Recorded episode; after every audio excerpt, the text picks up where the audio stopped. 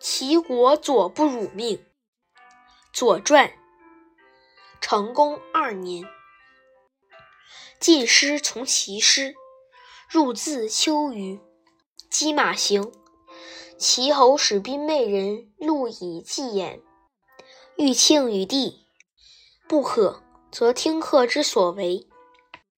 宾媚人至禄，晋人不可，曰：“必以萧同叔子为质，而使齐之封内尽东其母。”对曰：“萧同叔子非他，寡君之母也。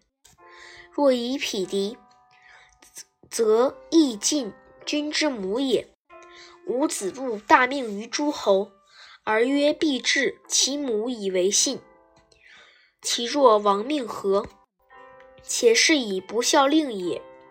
师曰：孝子不愧，永赐尔类。若以不孝令于诸侯，其吾乃非得类也乎？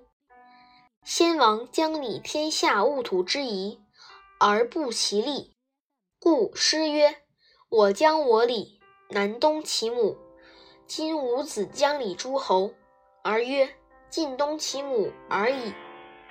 唯吾子戎车势利，无故土夷，其吾乃非先王之命也乎？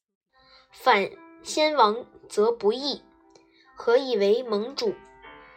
其进食有缺，四王之王也。庶德而祭同欲焉，五霸之霸也。亲而辅之。以以亡命。今吾子求和诸侯，以逞吾将之欲。师曰：“正夫正悠悠，百禄是求。子时不忧而弃百禄，诸侯何害焉？